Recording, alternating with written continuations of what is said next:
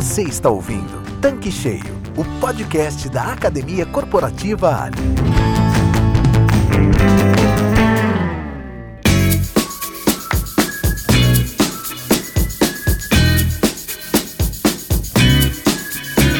Está começando mais um Tanque Cheio, o podcast da Academia Corporativa Ali.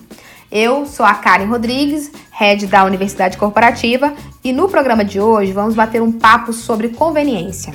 E como este é um tema muito solicitado, eu trouxe mais uma vez o Cláudio Moreira, especialista em varejo e que conhece bem este mercado.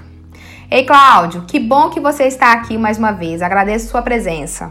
Oi, Karen, tudo bem? Obrigado pelo convite. Um prazer grande estar aqui de novo com você, com os nossos ouvintes contribuindo para a gente conhecer cada vez mais esse mercado, operar cada vez melhor. E sempre que você me convidar, eu vou estar aqui com o maior prazer do mundo. Cláudio, uma pergunta sobre lojas de conveniência. Esse negócio é tudo isso mesmo que eles dizem? Cara, essa pergunta é muito interessante. Eu vou te responder da seguinte forma: Imagina os nossos ouvintes operadores, proprietários de postos, que têm o seu grande ganho vindo da pista. A gente está falando basicamente de um negócio de grande volume e pouca margem. Quando a gente fala de pouca margem, a gente está falando mais ou menos de 8 a 10% de margem bruta, ok? Quando a gente fala de loja de conveniência, a gente fala de um negócio de médio volume, dependendo do padrão da loja, e boa margem. Quando eu falo de boa margem, eu falo entre 30 e 35% de margem bruta. A partir daí, 35% de margem bruta, você imagina se loja de conveniência é um bom negócio ou não. Vou deixar essa provocação no ar. Já que você falou dessa margem tão bacana, o que, que faz a loja de conveniência ter um resultado desses? Karen, para responder essa pergunta, eu quero voltar lá na história da conveniência no Brasil e voltar um pouquinho nos primórdios e lembrar que conveniência antigamente era meio que um bicho papão, né? Era a loja normalmente era uma loja pequenininha, com pouco sortimento, com preços muito altos e era uma das poucas coisas que continuava aberta num sábado de noite, num domingo de tarde, num, num sábado de madrugada. Por isso que ela é conveniente. Ela sempre teve ali para atender o nosso cliente nos momentos de aperto. Hoje em dia não. Hoje em dia o mercado, o varejo está aberto 24 horas por dia, né? a gente tem uma configuração muito diferente. Então, antigamente, a loja de conveniência não era para qualquer um. Você tinha preços muito altos, o que acabava espantando boa parte da possível clientela. Hoje não. Quando a gente pensa em loja de conveniência, a gente pensa numa loja ampla, com um sortimento amplo, com uma faixa de preço bastante competitiva, o que atrai mais gente. Além de atrair mais clientes, a loja de conveniência hoje já chamou a atenção dos grandes fornecedores. Então, quando você tem fornecedores como grandes indústrias fornecendo para você, você consegue negociar boas margens. Você tem um preço atrativo para o seu cliente, você tem uma margem interessante para o revendedor, você tem um negócio que cresce bastante e é bom para todo mundo. Pensando aqui sobre o que você falou, Cláudio, já que as lojas de conveniência mudaram o seu perfil, quer dizer, elas estão mais acessíveis se compararmos com o passado, isso significa que elas possuem mais concorrentes? Eu estou fazendo essa leitura correta? Karen, você fez uma leitura perfeita. A loja de conveniência hoje compete não só com outras lojas de conveniência, mas compete também com mini mercados, compete com padarias e olha só o quanto esse negócio é bom. Os grandes, as grandes bandeiras de supermercado brasileiras começam a investir também no formato de conveniência. Então você vê muito, principalmente em São Paulo, lojas de conveniência pertencente a grandes bandeiras.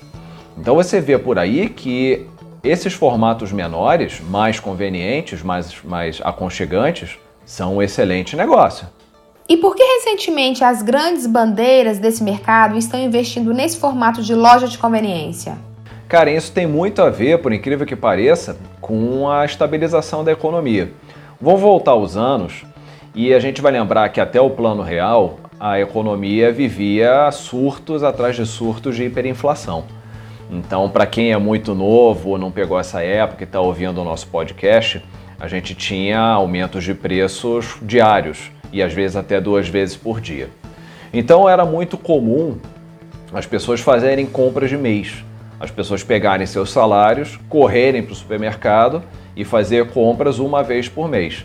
É por isso que a gente teve no Brasil um boom de hipermercados. A partir de 94, com a economia mais estabilizada, as pessoas começaram aos poucos a ir perdendo esse hábito de ir apenas uma vez por mês ao mercado.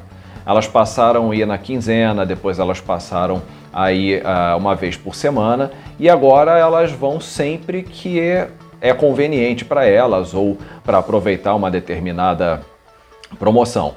O que, que isso fez? Fez com que a cesta de compras, ou seja, com que a quantidade de itens que cada pessoa compra quando vai no mercado diminuísse bastante. Então a gente saiu de uma realidade aonde a cesta de compras era sete itens ou mais para três itens ou menos em algumas ocasiões. Isso fez com que os grandes hipermercados começassem a ficar mais vazios e as grandes bandeiras começassem a enxergar nos formatos menores uma forma de, de atender o cliente, ser mais conveniente, ser mais aconchegante, ser mais atrativo. E aí você vê o quanto o formato de conveniência é interessante, porque se ele atrai até esses grandes supermercadistas, ah, como ele não poderia atrair todos os, os operadores de mercado? E aí eu quero deixar uma provocação boa, vira e mexe a gente deixa uma provocação bacana aqui ao nosso ouvinte, que é o número de postos no Brasil que tem conveniência. Eu não sei se os nossos ouvintes sabem, mas menos de 20%, por volta de 20%, dos postos no Brasil têm lojas de conveniência. É muito pouco, Karen. Para o tamanho da oportunidade, esse negócio ainda é pouco explorado. No Uruguai, por exemplo, nosso país vizinho de 3 milhões e poucos de habitantes, a gente tem quase 90% dos postos com lojas de conveniência. Então, o que, que eu quero deixar de alerta para o nosso ouvinte que tem um posto que ainda não tem loja de conveniência? Para ele ou ela começar a olhar esse negócio de uma ótica de ganho, uma ótica de negócio mesmo. Existe uma oportunidade muito grande em você ter uma conveniência no seu posto, em você criar algo com perfil de bairro entregar para o cliente aquilo que ele quer. Um ambiente aconchegante, um ambiente que ele possa chegar a qualquer hora, levar produtos de qualidade, num preço acessível e ser bem atendido por uma equipe sorridente maravilhosa. Além do ganho de margem que você já falou, tem outros ganhos com a conveniência? Tem muitos ganhos além da margem. Para mim, o primeiro ganho é um ganho de imagem. Quando você fala de posto de combustível, você fala de um negócio local, você fala de um negócio de vizinhança. Quanto mais você traz o cliente para dentro do seu posto, oferecendo serviços adicionais, mais você é querido dentro da tua vizinhança, dentro do seu bairro. Então você imagina, você já opera um posto super bem, tem aqueles vendedores de pista super engajados que atendem com simpatia. Imagina você com uma loja.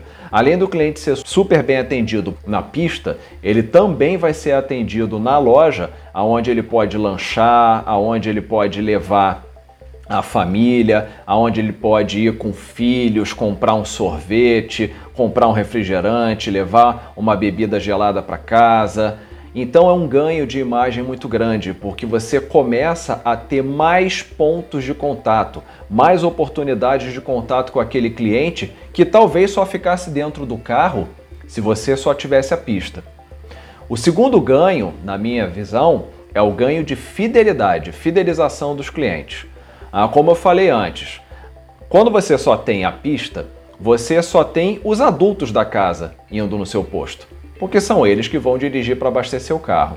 Quando você tem uma loja, você tem os adultos, as crianças, que obviamente não vão sozinhas, mas vão com você consumir outros produtos. Você tem os adolescentes da sua casa que se juntam na sua loja para fazer reunião, para fazer festa. Nossa, quantas vezes, Karen, eu já entrei em loja em que tinha aquele grupo de jovens saindo da escola, reunidos, fazendo um lanche, é, estudando para a prova, ou então os adolescentes indo para uma festa, parando antes no seu posto, ou o pessoal que vai de carro tá indo para o esquenta. Em, muito lugares, em muitos lugares no Brasil se fala esquenta.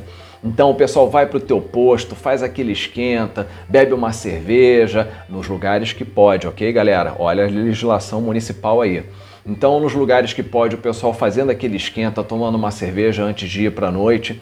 Então, você tem uma oportunidade imensa de fidelização e, importantíssimo, diversificação dos negócios. Vamos falar de pandemia? Boa parte dos postos teve uma queda de até 60% na venda na pista. Se você tem uma loja de conveniência, que é um negócio de vizinhança, de bairro, onde as pessoas podem ir a pé para comprar um pão, para comprar um lanche para levar para casa, você tem uma diversificação que pode estar tá salvando o negócio de muita gente. Então eu vejo a loja de conveniência com uma oportunidade de ganho muito além simplesmente da margem. Já que você falou de criança, adolescente, pais, então a loja de conveniência é para todo mundo. Para todo mundo sim, Karen. Eu já trabalho nesse mercado há bastante tempo e eu lembro que quando eu comecei a capacitar pessoas nesse mercado, eu pegava muita pesquisa que falava sobre perfil de frequentador de loja de conveniência. E era sempre algo muito parecido, então era homem, terceiro grau completo, classe B, etc. Hoje em dia não faz mais sentido esse tipo de classificação. Porque hoje você tem lojas de conveniência em bairros mais abastados e você tem lojas de conveniência que faturam muito bem em bairros às vezes não tão abastados assim. Então você hoje, quando fala de perfil de cliente de loja de conveniência, você fala de um perfil mais abrangente, mas você fala de ocasiões de consumo. E isso é algo muito interessante, falar de ocasiões de consumo. Porque vamos lá, Digamos que você tenha uma loja, que a sua loja fica num determinado bairro. Você vai atender às vezes o mesmo cliente de manhã, quando ele está indo para o trabalho, com um bom café, com um bom pão de queijo, com um bom folhado, ou com um pãozinho fresco para ele levar para casa, um queijo, um presunto. Então você atende ele numa ocasião de café da manhã. Esse mesmo cliente, às vezes passando de volta, de tarde, na hora do almoço, ele passa na tua loja para comprar algumas coisas, comprar um pote de sorvete para comer em casa, ou dependendo do perfil da sua loja, ele ainda para ali para fazer um lanche rápido, porque ele está indo para uma reunião, alguma coisa assim. Então você está atendendo o mesmo cliente numa ocasião de consumo de almoço. Digamos que esse cliente de noite, ao voltar para casa, alguém ligue para ele ou para ela e diga: ah, passa, passa em algum lugar, traz um, uma, um lanche para gente, traz um snack, uh, traz um vinho para a gente ver uma série, traz uma bebida. Aí ele passa na sua loja, ou é, ele ou ela passa na sua loja, o mesmo cliente em outra ocasião de consumo. Ele já está indo para uma ocasião de consumo da noite, já está indo levar alguma coisa para curtir a noite em casa. Esse mesmo cliente ao viajar, passa na tua loja, digamos que ele está indo para um sítio, está indo para um final de semana, um feriadão, ele passa no posto para cuidar do carro, verificar o óleo, é, abastecer o carro, calibrar pneu, e ele entra na sua loja e ele leva snacks, bebidas, e ele leva biscoito para a criançada, então ele se abastece ali para poder pegar a estrada e ir comendo na estrada. É o mesmo cliente e a outra ocasião de consumo. E finalmente, digamos que esse mesmo cliente queira sair de noite e aí na volta da, da saída, na volta lá da, da night dele, como se fala em alguns lugares, ele dá aquela paradinha no posto para fazer a saideira. Então para com os amigos, ainda bebe uma cerveja no finzinho da madrugada. Então a gente está falando de ocasiões de consumo. A gente não está falando de perfil de cliente. Então para cada ocasião é uma abordagem e uma experiência diferente. Se você vai numa loja de conveniência de manhã para tomar um café, você vai querer um ambiente mais sossegado, você vai querer um ambiente onde você possa ler uma mensagem no seu celular, tomar o seu café sossegadinho num canto. Se você vai na hora do almoço, você vai querer às vezes um ambiente um pouco mais corrido, então um serviço mais expresso, mais rápido, porque você está ali é, correndo de um lugar para o outro. Eu já vi muito em loja de conveniência reunião de, de executivos, reunião de profissionais. Então, empresas que não têm escritório, que as equipes trabalham na rua, representantes, etc., se reunindo na loja, todo mundo abrindo seus notebooks, seus computadores, pegando café e fazendo reunião. Então aí já é uma ocasião aonde a pessoa quer um pouco mais de silêncio, ela quer um lugar mais reservado. Na ocasião da noite, a pessoa quer agito, ele quer ali todo mundo em volta do carro, ele quer ah, entrar na loja, encontrar uma pessoa sorridente, alguém que indique para ele uma promoção de bebida, alguém que faça uma sugestão de um snack que combine. Então, às vezes, a gente tem o mesmo consumidor, várias ocasiões de consumo diferentes. Para cada ocasião, uma experiência, todas elas inequivocamente encantadoras. Isso aí é obrigatório. E lembrando a vocês, quando eu falei de cerveja e falei de carro, é o amigo da vez, hein, turma? Nada de beber em dirigir, hein? Vamos lembrar que direção e bebida não combinam. Cláudio, sobre essas ocasiões de consumo, eu me recordo que quando eu participava da operação de um posto de serviços, é, realmente eu vi os mesmos clientes diversas vezes e o local que ele priorizava sempre era a loja.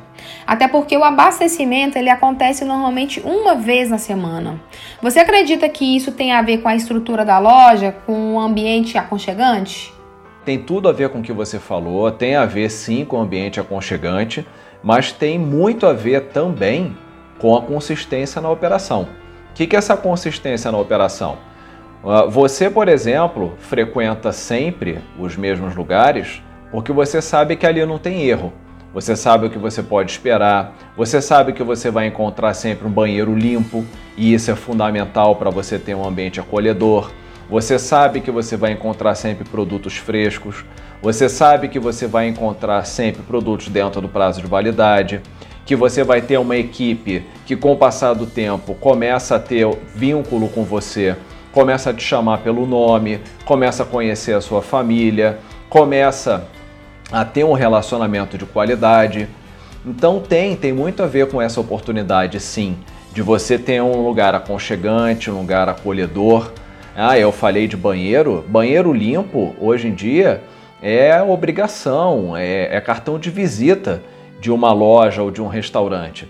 Ah, quantas vezes um cliente não, ele, ele para de frequentar um lugar porque ele entra e o banheiro está sujo, porque ele entra e o banheiro não está do jeito que ele gostaria. Ah, então a gente fala de estrutura, fala de ambiente aconchegante, a gente tem que falar de todos os detalhes. No varejo, a questão é toda detalhe. Eu gosto muito de falar quando eu faço workshop do seguinte: ninguém tropeça em pedra grande todo mundo tropeça em pedra pequenininha. O que, que são as pedras pequenininhas? São os detalhes que às vezes a gente deixa ah, de lado e a operação não fica tão boa. Então é uma etiqueta de preço, é um produto com pouco giro que vence e ninguém vê, é uma poeira na gôndola, é um dia que a sua equipe não esteja tão sorridente, ah, é um folhado que devia já ter sido tirado da sua estufa e não foi, é uma bebida que deveria estar na, na temperatura adequada e não está. Então hoje a loja de conveniência se tornou um lugar aconchegante, preferido pelo consumidor, porque ela é um negócio confiável. A questão é confiabilidade. Tá aí, gostei dessa sua analogia, que ninguém tropeça em pedra grande e sim pequenininha. E, claro, em varejo, ter atenção aos detalhes é fundamental. Eu, inclusive, acredito que esses detalhes vão do mix do produto até o perfil da equipe, mas eu gostaria de ouvir a sua opinião em relação a esse assunto. Você está certíssima. A operação pode se tornar muito complexa e é isso que normalmente assusta algumas pessoas, alguns operadores ou operadoras de postos, a complexidade que a operação pode tomar. Então você falou primeiro sobre adequação de mix.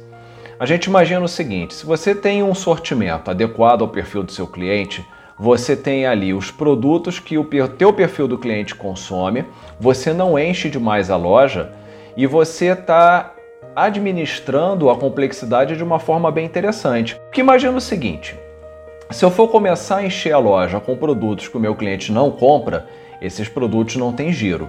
Quando o produto não tem giro, eu aumento a possibilidade dele vencer na gôndola, eu aumento a possibilidade dele ser estocado de uma forma errada, eu aumento a possibilidade da operação começar a apresentar aquelas falhas que o cliente encontra e que fazem com que ele não goste mais de vir à nossa loja.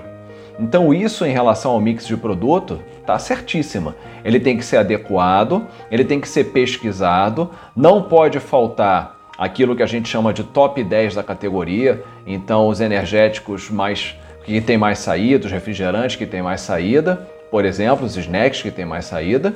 E quando você fala em relação à equipe, a equipe tem que ser contratada num perfil simpático, sorridente, acolhedor, porque parece que não, mas faz toda a diferença você ter alguém com um sorriso espontâneo.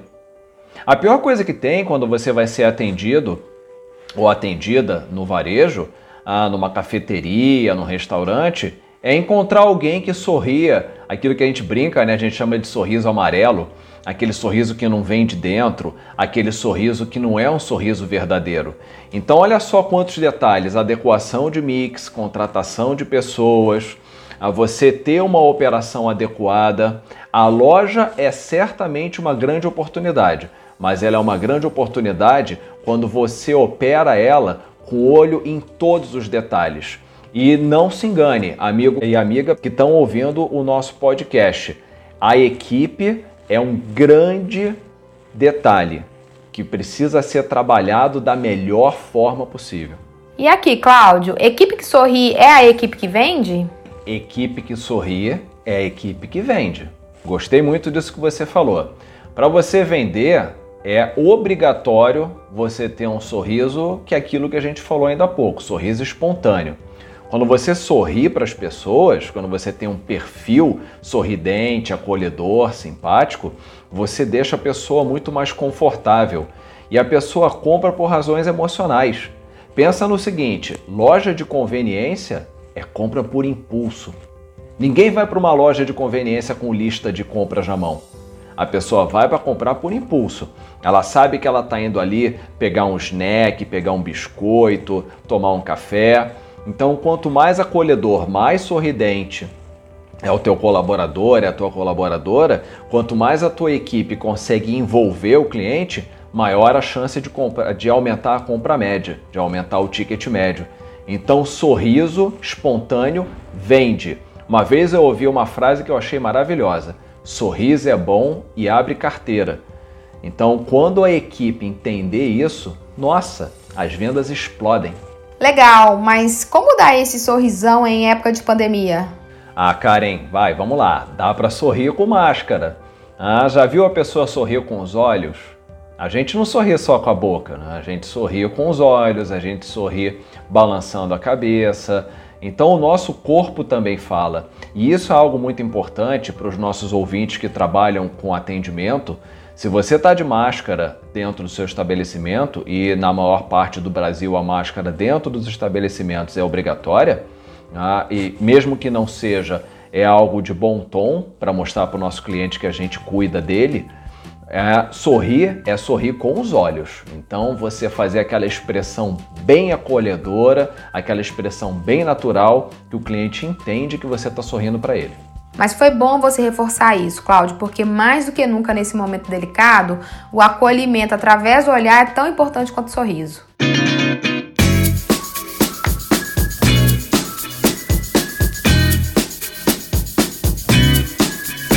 Cláudio, a gente está chegando ao final de mais um papo e como já virou a sua marca registrada aqui no Tanque Cheio, eu queria saber se você tem algum pulo do gato para passar para os nossos ouvintes. Karen, tem pulo do gato sim e hoje o gato tá pulando que é uma beleza. Hoje tem quatro pulos do gato. Vamos lá. Primeiro pulo do gato, exposição adequada de produtos. Lembra que a gente falou de detalhes? Então a exposição adequada é um grande detalhe que a gente não pode deixar de fora. O produto tem que estar tá bonito, tem que estar tá limpo, tem que estar tá bem exposto, tem que estar tá harmônico. Seu bombonier não pode estar tá uma bagunça, ele tem que estar tá todo organizadinho, sua mercearia, seu food. Então invista numa exposição adequada de produtos. Segundo pulo do gato é a gestão por categoria. Lembre-se que cada produto na sua loja tem uma missão a cumprir. Então você tem produtos que são geradores de tráfego, como as bebidas, como o cigarro. Muitos operadores às vezes olham para a tabacaria, olham para o cigarro com uma certa raiva, né? Porque a margem é pequena, mas lembre-se que é um gerador de tráfego. Quem entra na sua loja para comprar um cigarro pode levar também um isqueiro, pode levar outros produtos. Então esse é o segundo pulo do gato. Terceiro pulo do gato: venda é sedução. Você tem que vender de uma forma que o cliente queira comprar. Então a tua equipe de loja tem que estar tá ali sempre treinada, sempre praticando a venda, sempre oferecendo itens de uma forma acolhedora, com um sorriso no rosto, nos olhos, no corpo. O sorriso está em todos os lugares. E o último pulo do gato para a gente fechar com chave de ouro sempre cabe mais um item. Repita comigo: sempre cabe mais um item. Então o cliente sempre pode levar um item do Bombonier, sempre pode levar algo a mais no food. Basta que a gente ofereça um produto que faça sentido naquele conjunto de compras, que a gente ofereça de uma forma realmente acolhedora e a gente consegue essa venda adicional. Aumento de ticket médio é o quarto pulo do gato. Cláudio, te agradeço demais pelo nosso papo e venha sempre conversar com a gente aqui no Tanque Cheio.